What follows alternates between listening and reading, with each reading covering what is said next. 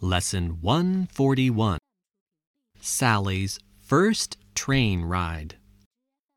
Listen to the tape, then answer this question Why was the mother embarrassed? Last week, my four year old daughter, Sally, was invited to a children's party.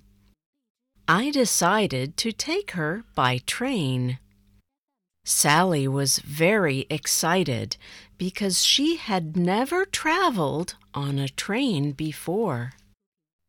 She sat near the window and asked questions about everything she saw.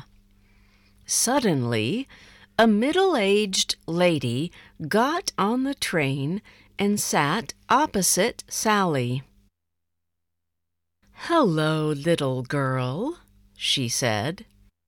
Sally did not answer, but looked at her curiously. The lady was dressed in a blue coat and a large, funny hat. After the train had left the station, the lady opened her handbag and took out her powder compact. She then began to make up her face.